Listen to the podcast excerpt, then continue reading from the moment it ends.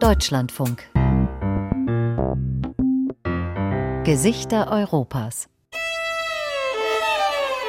Les visages de l'Europe. Chipurile Europei. Avrupa'nın Europeiske ansikter. Лица Европы. Лица Европы.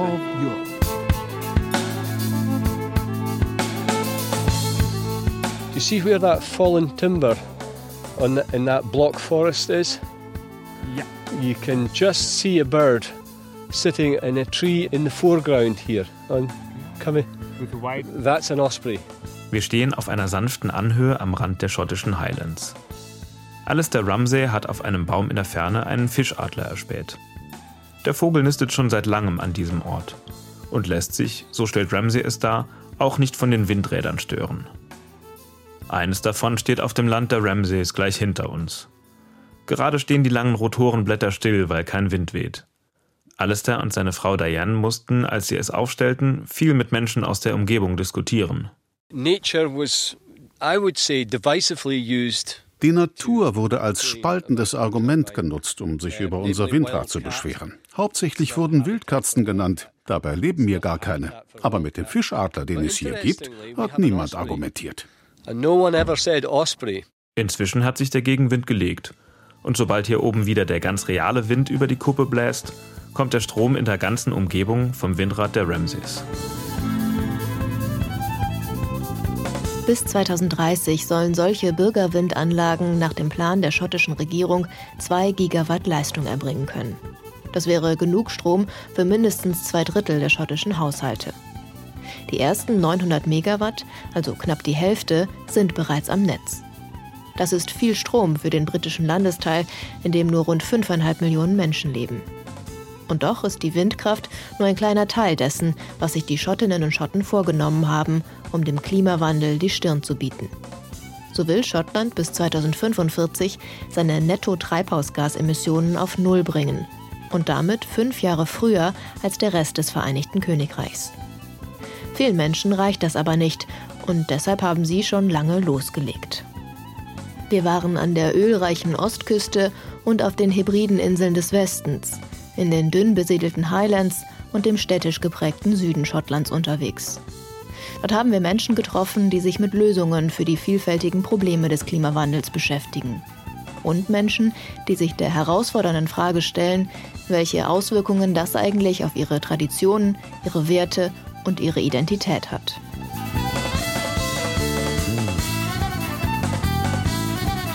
Schottland und der Klimawandel von torfigem Whisky und rülpsenden Kühen. Eine Sendung von David Ehl und Katharina Peetz.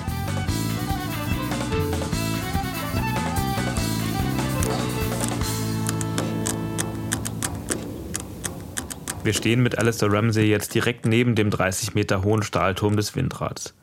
Darin ist eine schmale, halbrunde Tür eingelassen. Der schlachsige Farmer mit dem karierten Langarmhemd und den robusten kurzen Hosen stellt das Zahlenschloss auf den richtigen Code ein. Er klettert über die Türschwelle und liest an einer kühlschrankgroßen Anlage im Inneren ein Display ab. So on the panel, you can see. Uh, Die Windgeschwindigkeit ist gerade nur bei 1,4 Metern pro Sekunde. Das ist zu wenig. Bei drei, vier Metern würde das Windrad wohl aufwachen. has to be between three and four, and it would maybe wake up.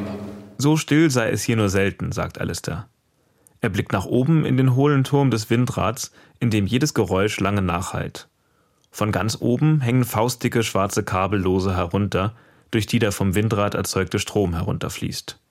Mit leuchtenden Augen zeigt uns Alistair, wie das Windrad funktioniert, dessen Rotorblätter er beim Aufbau eigenhändig mit dem Traktor den steilen Berg hochgezogen hat.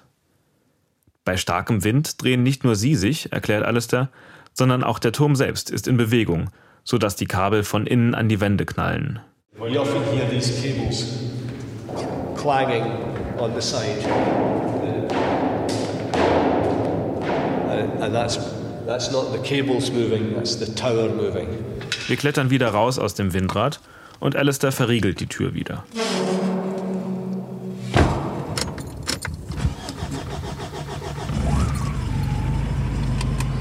Mit dem etwas ramponierten schwarzen Pickup fahren wir hinunter zur Farm. Hinter der Fahrerkabine ist eine Pritsche, auf der Werkzeuge und eine Chipstüte bereit liegen.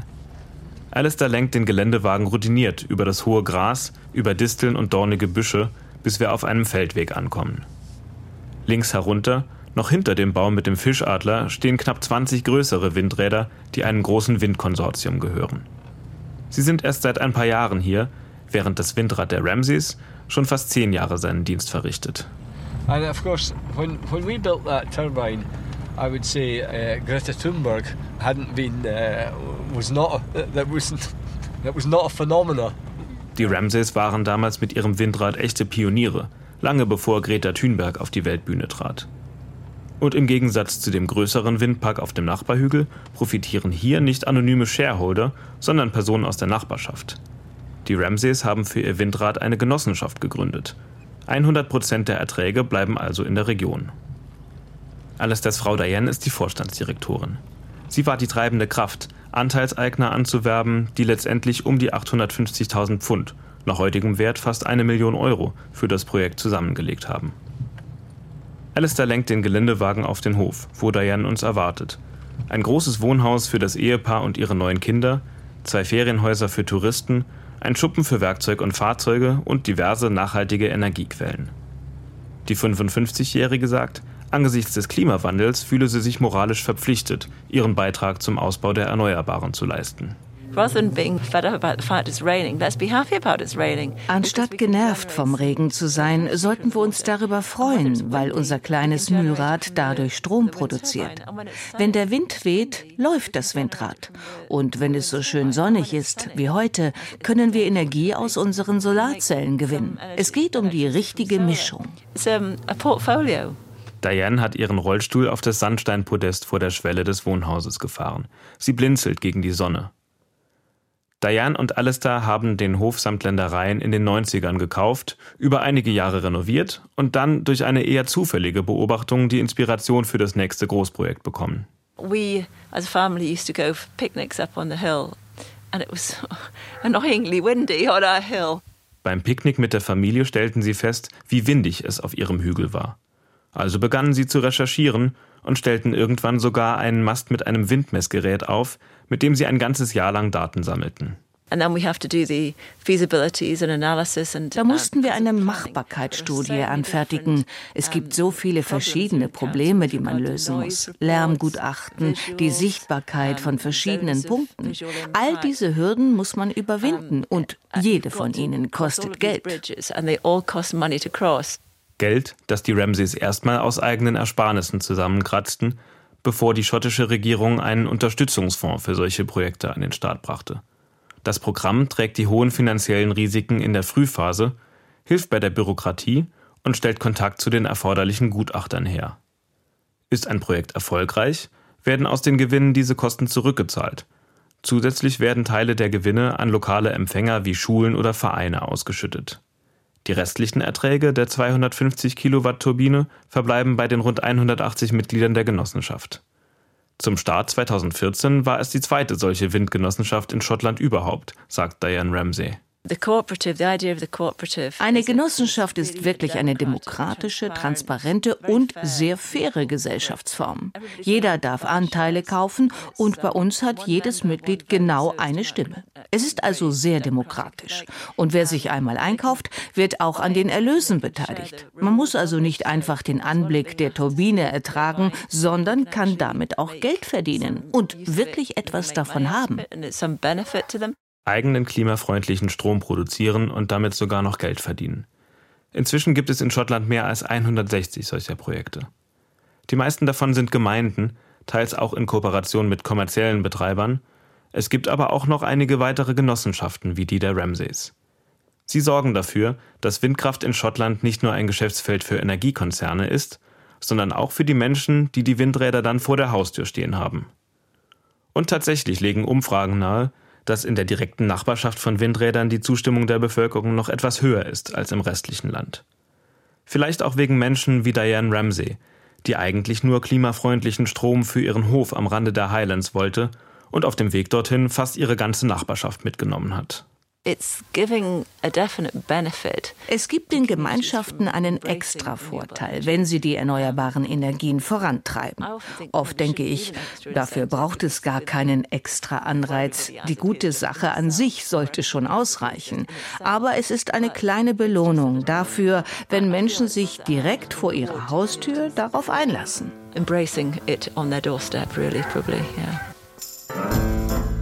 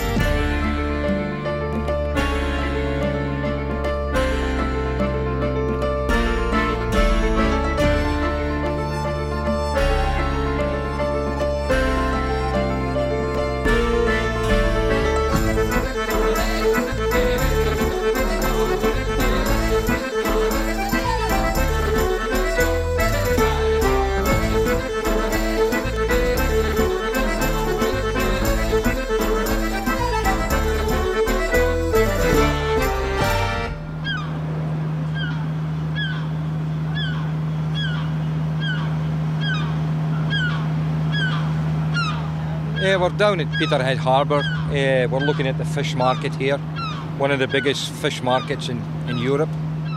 Peter Bruce kennt den Hafen von Peterhead in- und auswendig. Seit mehr als 40 Jahren ist er Fischer, hier im östlichsten Zipfel Schottlands. Die Sonne strahlt und der Wind bläst kräftig. Es riecht nach einer Mischung aus Salzwasser, Möwendreck und Dieselmotoren. Wir stehen vor dem Fischmarkt, einer der größten Europas, erklärt der Fischer stolz. Jetzt am späten Vormittag ist hier aber kaum noch etwas los. It's, it's now uh, about 11 o'clock in the morning, so the, the market starts. Der Markt beginnt um 7 Uhr morgens. Jetzt ist also schon alles verkauft. Ich glaube, heute waren es 5000 Boxen. Das ist ein guter Fang. Es dauert ein paar Stunden, den Markt leer zu räumen und den Fisch dann überall nach Europa zu verschiffen. And get the fish shipped all over uh, Europe. Ein paar Dutzend kleinere Schiffe liegen im Hafen. Die meisten seien zum Fischen rausgefahren, sagt Peter. Sein eigenes, etwas in die Jahre gekommenes Boot liegt gerade in Fraserburgh, ein paar Meilen nördlich, zur Reparatur. Die Kühlung ist kaputt, da lagern wir die Fische drin. Das müssen wir reparieren lassen. Das wird einige Tage dauern. Um uns trotzdem einen Eindruck von seinem Boot zu geben, zückt der 62-Jährige mit dem weißen, lichter werdenden Haar sein Smartphone. Peter Bruce hat eine eigene Website kreiert für die Budding Rose, auf Deutsch die knospende Rose. In knalligem Blau ist die Internetseite umrahmt. Neben Texten in kleiner Schrift sind darauf ein Foto vom 24 Meter langen blau-weißen Kutter und eins von einem Hechtfang aus dem Jahr 2004 zu sehen. That's it. And you go down the left side, it tells you all about well. It's quite an amount of fish. Aye, that was a good haul. That was a few years ago. I took that photo. Sein Boot und seine Arbeit machen ihn stolz. Schließlich seien die Fischerei und die damit verbundenen Jobs für kleine Küstenorte wie Peterhead mit seinen knapp 20.000 Einwohnern wichtig. Die Freude am Fischen hat sich auch auf Peters Sohn Michael übertragen. Früher hat er in der Ölindustrie gearbeitet. Seit fünf Jahren fährt er mit dem Boot des Vaters zum Fischen raus. Während über uns ein Helikopter kreist, der wohl die Ölplattform vor der Küste versorgt, schwärmt Peter von der Tierwelt, die ihm draußen auf See und auch im Hafen begegnet.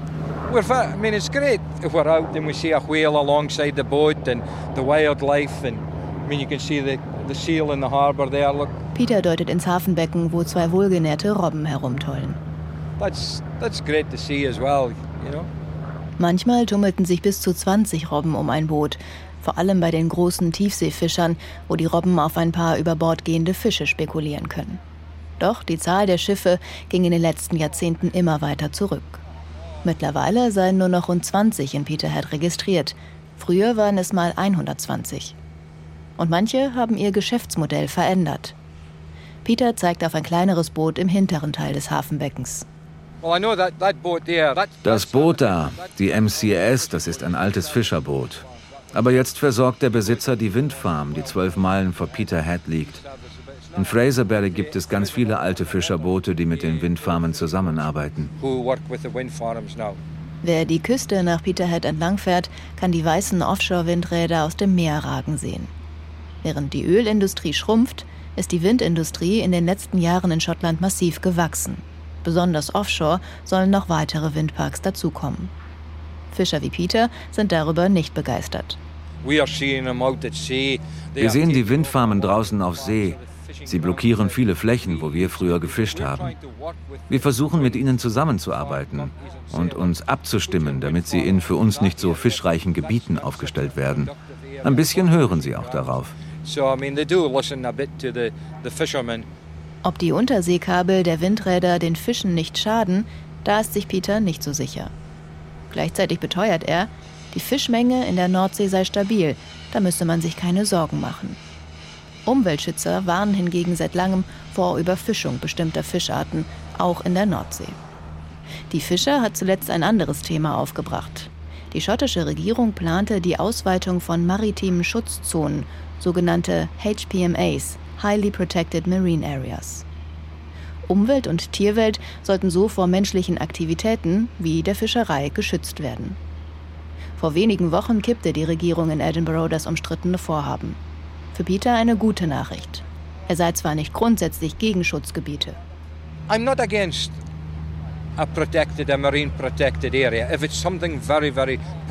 wenn es um wirklich Wertvolles geht, zum Beispiel Korallen, die es nur hier gibt, da kann man eine kleine Absperrung drum machen, dagegen habe ich nichts. Aber manche der Vorhaben waren so weitreichend, sie wollten ganze Küstenstreifen sperren. Das hätte verheerende Auswirkungen auf die Küstenorte gehabt, die von der Fischerei, besonders von den Meeresfrüchten, abhängen.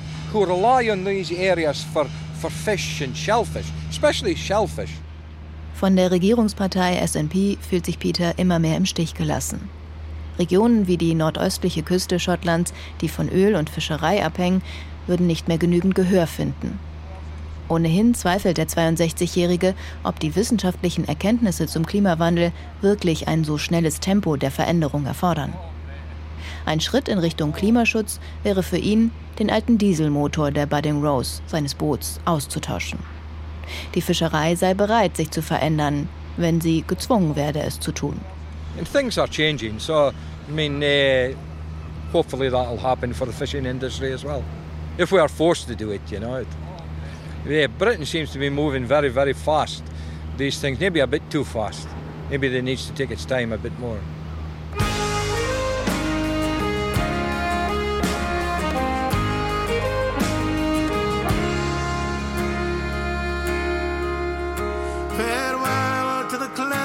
Of and the shores of the Sound, and the glow of a boat well laden, steaming north when you're homeward bound. Donald Francis McNeil is my name. I am a fisherman through to the bone. I have lived by the creel and the wave to provide for our family and home. Generations before me have followed the tide and the call of the seas. But the soul will be torn from the future and the heart from the Hebrides. Farewell to the cliffs of Mingley and the shores of the Sandra Sound and the glow of a boat well laden steaming off on your homeward bound. The Clearances Again. Das war die inoffizielle Protesthymne der Fischer gegen das Vorhaben der Regierung in Edinburgh, weitere Meeresschutzgebiete auszuweisen.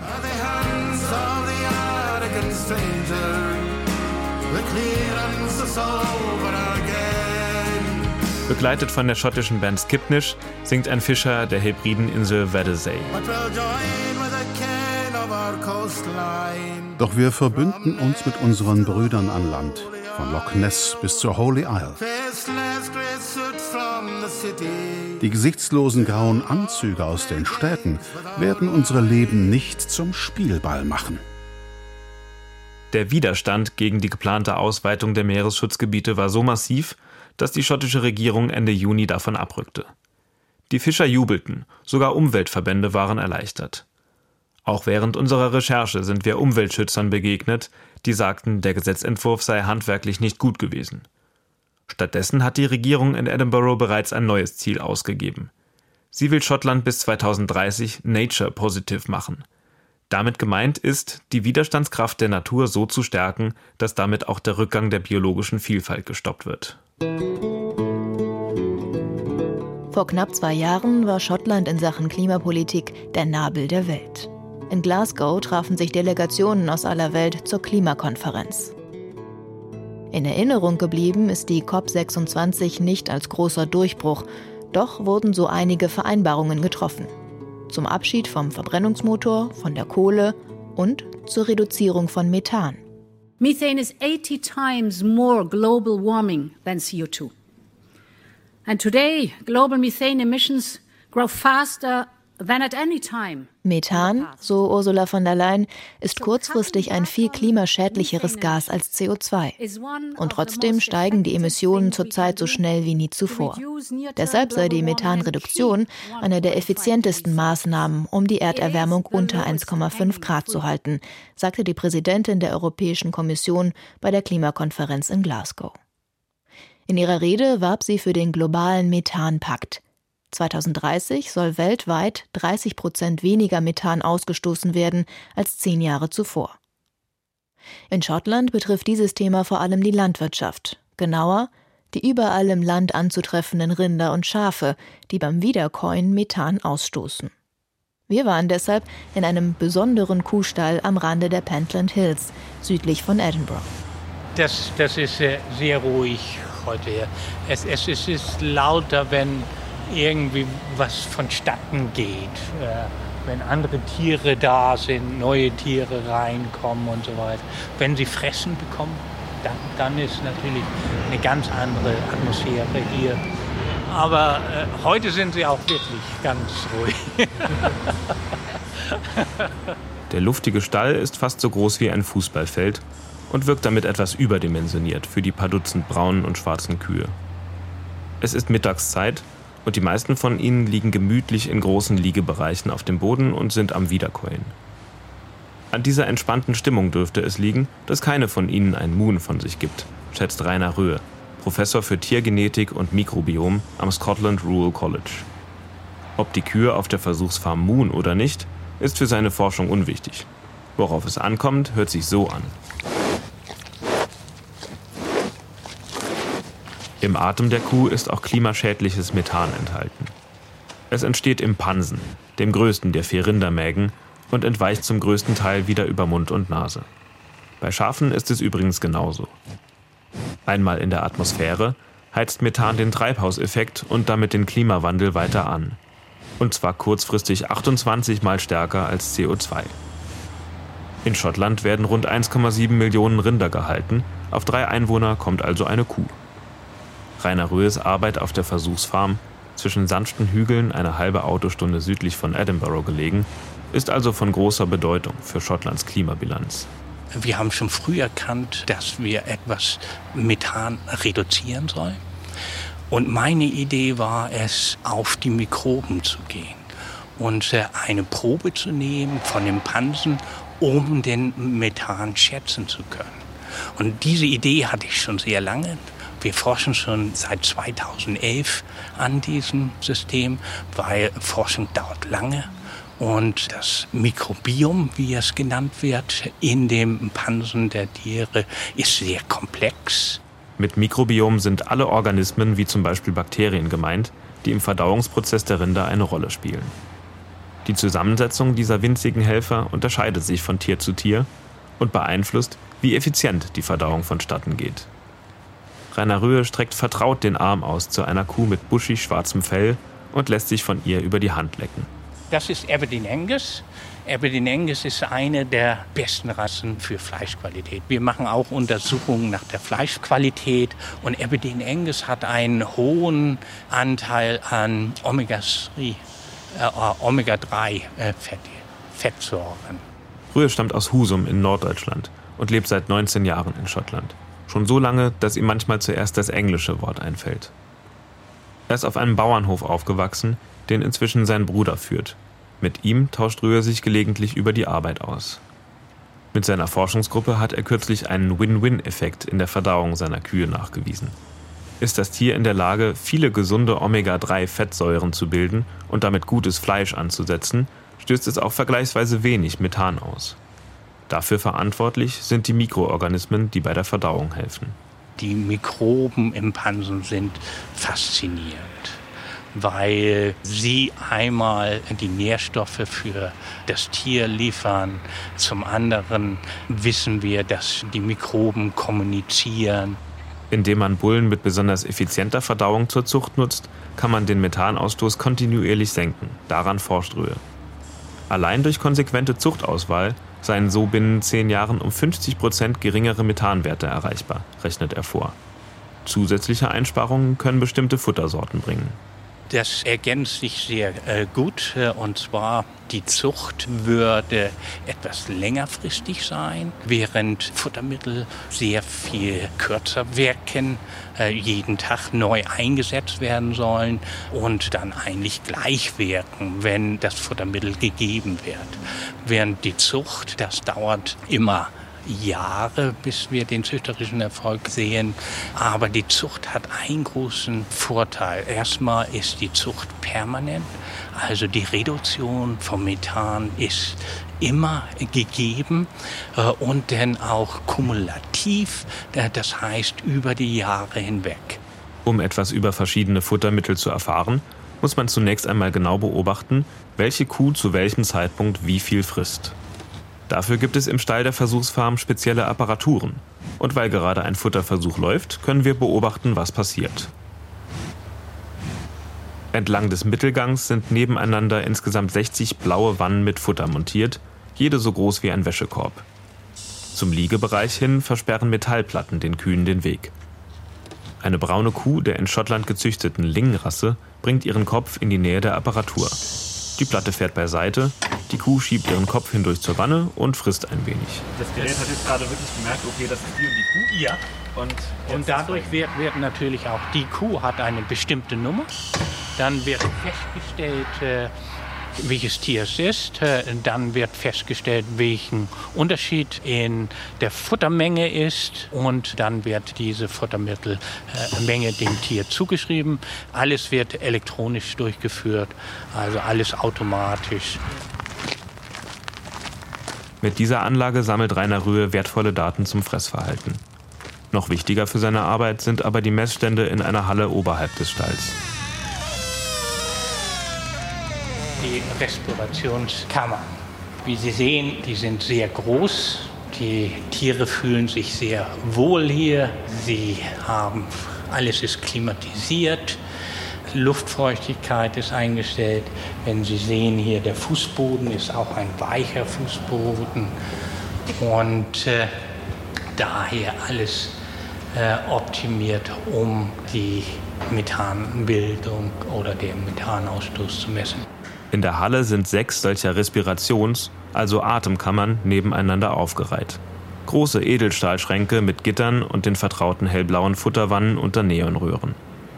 Wenn die Tür luftdicht geschlossen ist, kann über die Zeit sehr genau gemessen werden, wie viel Methan das Tier in der Kammer an seine Umgebung abgibt. Die Tiere sind äh, drei Tage in diesen Kammern da sind auch Scheiben, die Tiere können sich gegenseitig sehen und wir haben eigentlich keine Probleme mit der Messung. Es ist sehr wichtig, dass die Tiere sich wohlfühlen, weil wir wollen ja äh, den Methanausstoß messen und wenn die Tiere gestresst wären, dann wäre das ein unterschiedlicher Methanausstoß im Verhältnis zu äh, einem Tier, das normal äh, sich verhält. In den nächsten zwei Jahren sollen im Rahmen eines großen Zuchtprojekts hier insgesamt 240 Bullen auf ihren Methanausstoß hin untersucht werden. Das Forschungsinstitut arbeitet eng mit Zuchtunternehmen zusammen und mit der schottischen Regierung, für die Röhe gerade erst eine Empfehlung zusammengestellt hat. Die Idee? Die Regierung soll Farmer bei den Mehrkosten für methanreduzierte Zucht unterstützen, um die klimaschädlichen Emissionen der Rinderhaltung in Schottland zu senken. Jedes Jahr könnte der Methanausstoß dadurch um 7% gesenkt werden, schätzt Röhe. Um die bis 2030 weltweit anvisierte Methanreduktion um 30 Prozent zu erreichen, müsste Schottland aber rasch und vor allem flächendeckend damit beginnen. Rühe hätte jedenfalls auch ein persönliches Interesse daran, den Tierhaltern beim Erreichen der Klimaziele zu helfen. Wir arbeiten auch eng mit Landwirten zusammen und man äh, hört dann, wie schwer die Landwirte das haben. Und dann kommt noch dazu, dass sie denn äh, als Klimaschänder oder so an, angesehen werden. Und, und, und wenn ich das verändern kann, dass das nicht mehr gegeben ist, das wäre eines meiner schönsten Erfolge, ja. ja.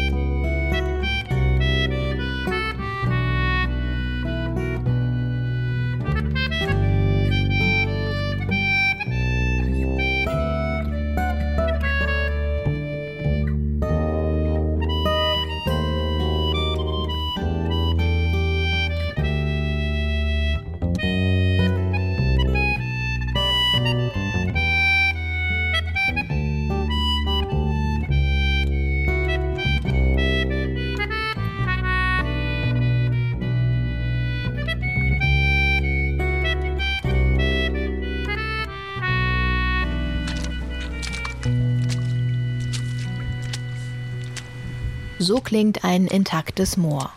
Weich und ordentlich nass.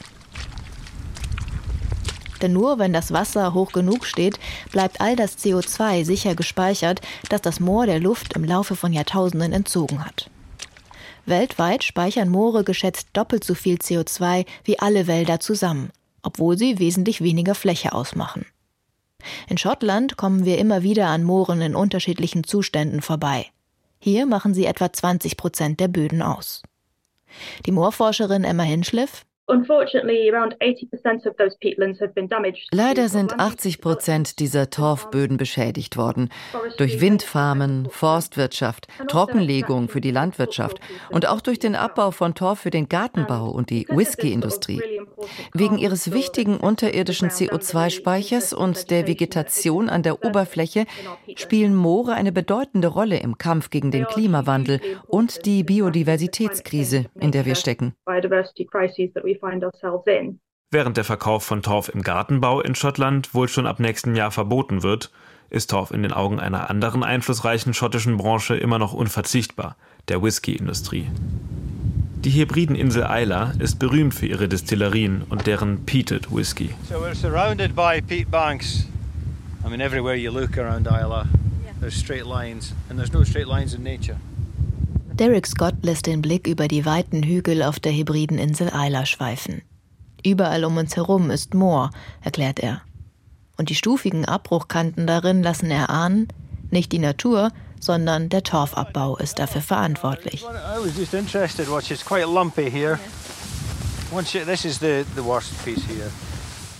Der Mit-50er mit dem kurzrasierten weißen Haar und den grünen Gummistiefeln führt uns über die unebene Landschaft hin zur vielleicht 50 Meter langen Abbruchkante.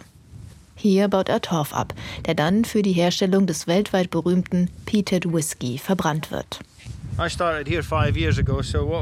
An dieser Stelle habe ich vor fünf Jahren angefangen. Also etwa dreieinhalb Meter breit und vielleicht anderthalb Meter tief ist das hier, würde ich sagen. Da schneide ich so 30 Zentimeter große Stücke raus. Wenn man das verbrennt, riecht es herrlich. Und dann immer weiter runter, in Schichten. Je tiefer, desto dunkler und älter ist der Torf.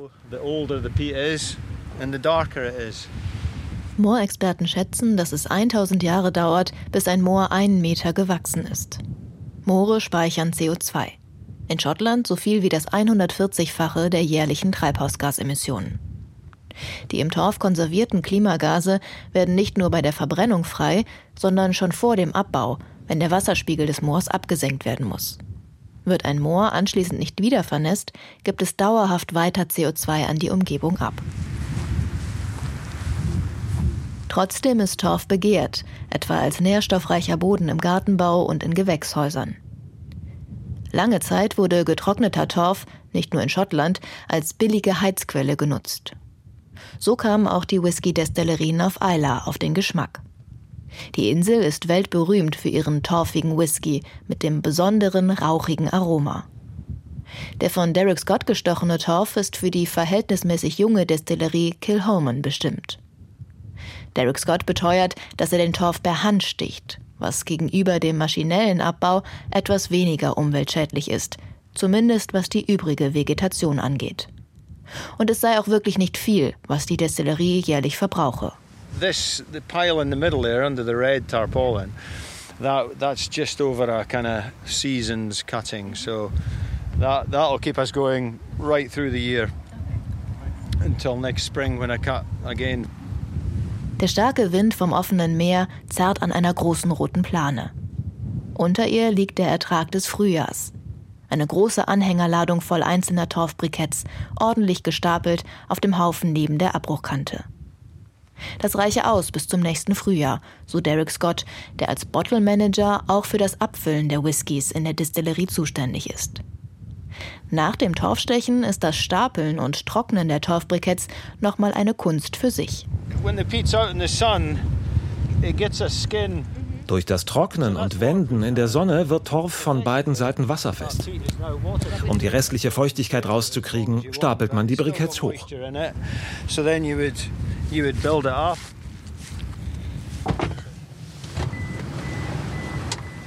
Ein paar Autominuten vom Torfeld entfernt werden die Bemühungen von Derek erstmal ein Stück weit zunichte gemacht.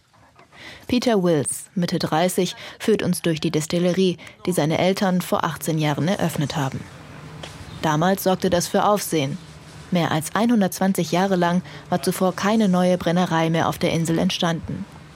In den letzten Jahren hat Whisky aber einen großen Boom erlebt. Vor dem Melzhaus stehen zwei Bottiche, einer mit trockenem, einer mit in Wasser getunktem Torf. Das sieht vielleicht merkwürdig aus, dass Torf hier in dem Wasserbottich einweicht, nachdem man ihn mühsam aus der Erde geholt und getrocknet hat.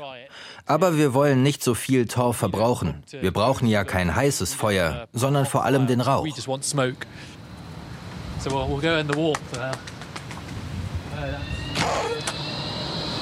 Drinnen im Melzhaus liegen vier Tonnen Getreide auf dem Boden. Kilhoman vermarktet sich als Farm Distillery. Gerstenanbau und Verarbeitung, Torffeuer und alle weiteren Schritte des Herstellungsprozesses finden vor Ort statt. Zumindest für eine bestimmte Whisky-Sorte. Für drei Viertel ihrer Produktion greift die Destillerie inzwischen auf kommerzielle Melzereien zurück und lässt Gerste auch von deutlich weiter weg anliefern. Auf der oberen Etage des Melzhauses wird das Getreide dann gepietet.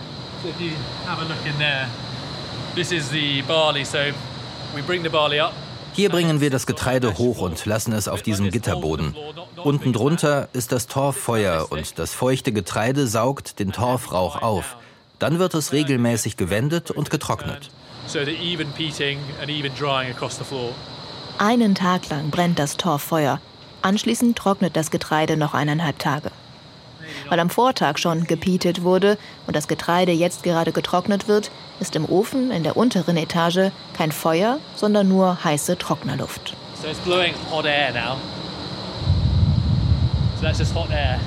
Dass die Brennerei nasses Torf verwendet, ist ein kleiner Kniff, um den Verbrauch zu reduzieren. Auf Torf zu verzichten oder ihn von anderswo, wo er als Abfallprodukt ohnehin entsteht, zu verwenden, das geht für Peter Wills nicht mit dem Selbstverständnis der Distillerie einher. Uh, we'd like to be a local, certainly on Isla. Whether it's different places on Isla, we're not too bothered, but on Isla. Wir bauen auf das Lokale. Von einem Moor auf Isla, das wäre okay. Aber der Torf hier ist eben ein anderer als auf dem Festland. Der Standort ist uns wichtig. Es soll so viel wie möglich nach Isla schmecken. which we want to be an Isla whiskey as much as possible, really. Fragen der Nachhaltigkeit und des Klimaschutzes werden inzwischen aber auch in der Whiskybranche diskutiert. Der schottische Whiskyverband hat vor zwei Jahren eine neue Nachhaltigkeitsstrategie vorgelegt und das Ziel ausgegeben, bis 2040, also fünf Jahre vor der schottischen Regierung, klimaneutral zu sein. Auch Peter Wills weiß um den umweltschädlichen Einfluss seiner Distillerie. Wir verbrennen Treibstoff, um Whisky herzustellen. Aber wenn wir weiter daran arbeiten, werden wir in hoffentlich nicht allzu ferner Zukunft CO2-neutral sein.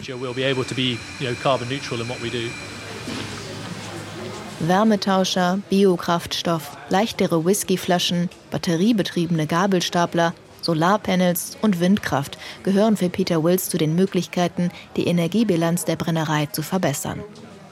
Dass es einmal gesetzliche Beschränkungen oder Verbote für torfigen Whisky geben könnte, das kann er sich nicht vorstellen. Torfiger Whisky ist sehr beliebt und in meinen Augen alternativlos. Da wir nur verhältnismäßig klein sind, machen wir uns keine Gedanken über mögliche Regulierung. Ihr habt ja gesehen, mit wie wenig Torf wir auskommen. Schlimmstenfalls würde unser jährlicher Verbrauch etwas begrenzt, aber das wäre in Ordnung. I think at worst case scenario we may have a limit each year you may use this much, but for us even I think we'll be fine. Die Konsumenten entschieden ohnehin nicht nach der Klimabilanz eines Whiskys, glaubt Wills. Auch wenn Besucher bei den Führungen in der Destillerie gelegentlich zumindest nach der Umweltschädlichkeit von Torf fragten. Am Ende des Tages rühmt sich der schottische Whisky aber eben nicht nur mit Torf, sondern vor allem mit Tradition.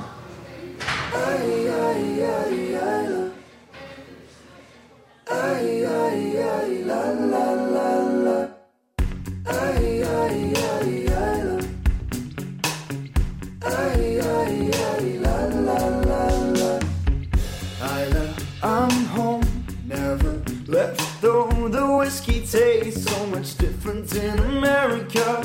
I heard that you're alone. Quiet summers, I'm told the world's my garden, and I wish I had a paddle boat. Rare things happen in the dark. Did you know there's a hole in Ida's little heart? When I left, she was sleeping under melted skies. You know she never lied the word goodbye.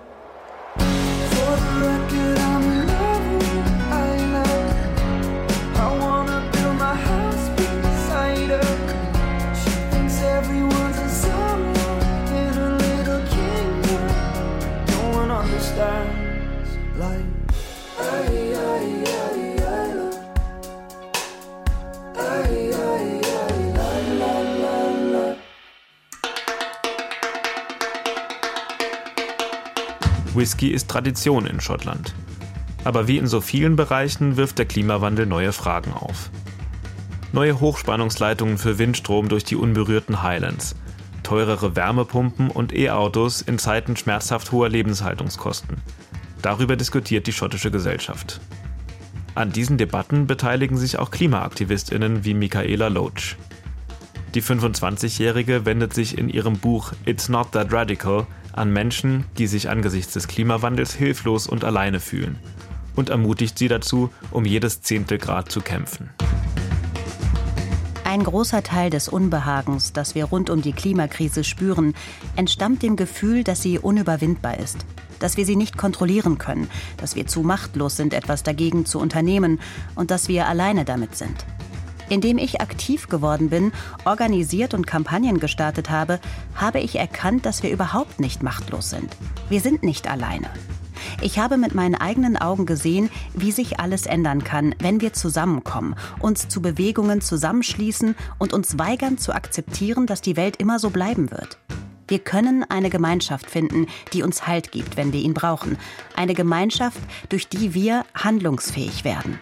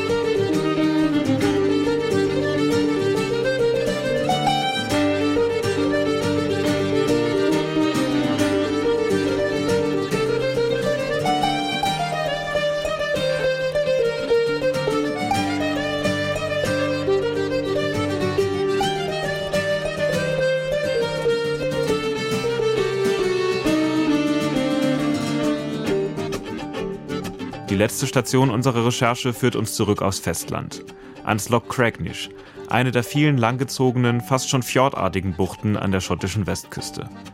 Diese Reportage könnte auch an vielen anderen Küstenorten der Welt spielen. Aber es war hier, am Loch Craignish, wo sich eine Gruppe von Freiwilligen zusammenfand, um ein Ökosystem wiederzubeleben, das an vielen Küstenstreifen zerstört ist. In the foreground here, there's five divers, and they're harvesting seagrass seed at the moment. Danny Ranton steht am Ufer des Loch Craignish an der Westküste Schottlands und deutet auf fünf Taucher im See. Neben dem kleinen Schlauchboot auf dem Wasser schweben die Körper in schwarzen Neoprenanzügen an der Oberfläche. Ihre Aufgabe? Seegras ernten. It filters the water and all the organic carbon uh, comes down and settles in the roots. Seegras filtert das Wasser und bindet CO2 in den Wurzeln. Dadurch wird es eine sehr wichtige CO2-Senke, ganz abgesehen von der Photosynthese an sich. Vergleichbar mit einem Moor an Land, aber eben im Meer. To use a terrestrial analogy, it's a bit like a peat bog, uh, but at sea. Seegras ist außerdem hilfreich für die Biodiversität. Danny Ranton vergleicht es mit dem Artenreichtum einer Wildblumenwiese. If you swim in a seagrass meadow, it's like a wildflower meadow. It's absolutely full of biodiversity, lots of fish. And so, for here, for example, you see juvenile herring or juvenile cod or juvenile whiting and things like that. Junge Heringe, Kabeljaue, Wittlinge leben beispielsweise rund um das Seegras. Weltweit sind jedoch rund 95 Prozent des Seegrases verschwunden, der Großteil in den letzten etwa 100 Jahren. Schlechte Wasserqualität, Fischerei, Muschelfang mit Schleppnetzen und andere Umweltzerstörungen sind die Gründe dafür. Vor drei Jahren gründete Danny Renton deshalb zusammen mit anderen das Projekt Seawilding. Das Ziel, Seegras aufzuforsten. Am Loch Craignish, den nur ein paar Hebrideninseln vom offenen Nordatlantik trennen, sind noch etwa fünf Hektar Seegras vorhanden, von ursprünglich geschätzt 80 Hektar. Inzwischen sind die fünf Taucher, zwei feste Seawilding-Angestellte und drei Praktikantinnen an Land gekommen. Trotz Neoprenanzügen sichtlich ausgekühlt.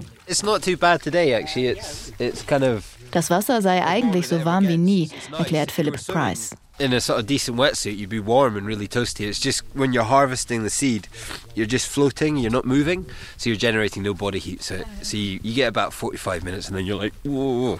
So we're all a bit like, oh, we warm up quite quick on the day. Aber weil man beim Ernten nur im Wasser schwebt, kühle man nach etwa 45 Minuten doch aus. Der großgewachsene Philipp mit den triefenden dunklen Haaren greift in den nassen, grobmaschigen Umhängebeutel und zeigt uns das Ergebnis seiner Ernte nach einer knappen Stunde. Etwa 1000 bis 2000 Samen stecken in den langen grünen Grashalmen in seinem Beutel, schätzt er. Yeah, yeah, seems pretty good. Um, yes, it's you see, Will over there is our chief harvester. He's really good. So I always feel a bit inadequate compared to Will, but it's not a competition, but it is a competition. Es gibt einen nicht ganz ernst gemeinten Wettbewerb zwischen den Seawilding-Mitarbeitern. Der Chief Harvester, der Obererntearbeiter, wie Philipp ihn freundschaftlich nennt, ist Will Gowdy. Das längere, dunkelblonde Haar ist ebenfalls noch nass und verwuschelt. Er hat es trotzdem nicht eilig, den triefenden Neoprenanzug auszuziehen. You doing it well? Back in the mix? Yeah, man. Yeah, yeah, yeah, yeah, yeah. Nice to get back out there. Will führt uns zu einer kleinen Holzhütte, dem Hauptquartier von Seawilding. Der Raum ist im Vergleich zum windigen Seeufer schön warm. Der Geruch von See und Algen liegt aber auch hier in der Luft. Die drei Praktikanten springen auf und ab, um sich nach dem Tauchen aufzuwärmen. Dafür ist nicht viel Platz in der Hütte, die nicht ans Stromnetz angeschlossen ist, sondern sich vor allem über Solarpanels selbst versorgt. Neben Taucherausrüstung, einer kleinen Umkleidekabine und ein paar schmalen Schreibtischen für die wissenschaftliche Papierarbeit nehmen acht große Wasserbottiche den meisten Platz ein. Darin treiben die gerade geernteten Seegrashalme. So all the seed in that we just brought in goes tank here. So it sits in here for about six to eight weeks. Sechs bis acht Wochen bleiben die Halme hier im Wasser. Und die Samen sind so durchsichtig ummantelt wie hier. Ich suche mal noch einen besseren Samen.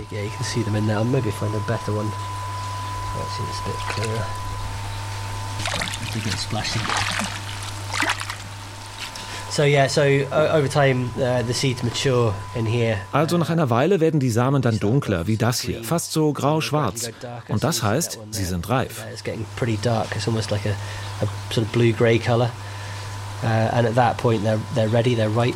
Die reifen Samen sinken zu Boden und lassen sich leicht aufsammeln.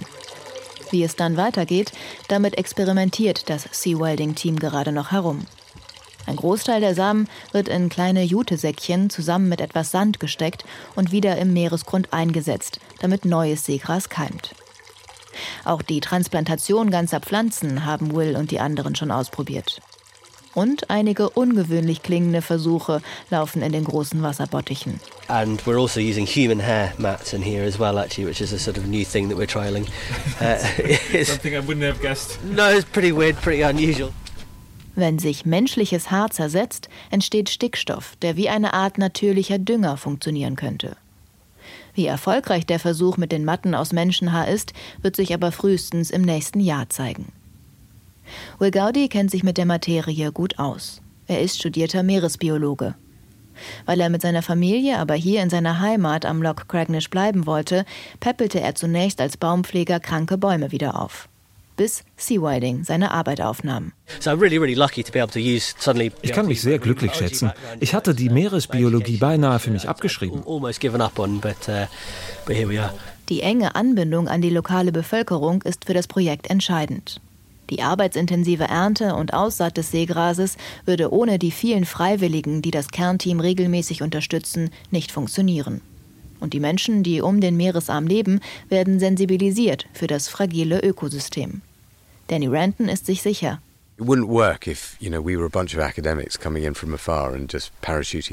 Wenn wir nur ein Haufen Akademiker wären, die hier einfallen, würde es nicht funktionieren. Aber es funktioniert, weil so viele Menschen involviert sind. Schüler, Großeltern, alle behalten den See im Blick. Finanziert wird das Projekt hauptsächlich durch staatliche Förderungen und Spenden, wissenschaftlich begleitet durch Universitäten.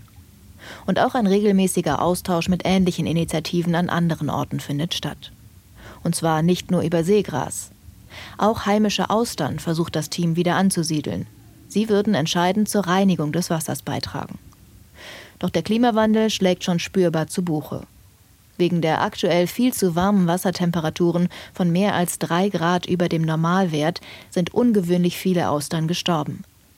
Wie beides genau zusammenhängt, das versucht man bei Seawilding gerade herauszufinden. Aber die Wissenschaft dahinter steckt noch in den Kinderschuhen. Es gibt noch viel zu lernen. Und das ist ernüchternd. Es führt uns aber auch noch mal vor Augen, wie schnell sich alles ändert. Was wir heute tun können, wird morgen vielleicht schon nicht mehr möglich sein.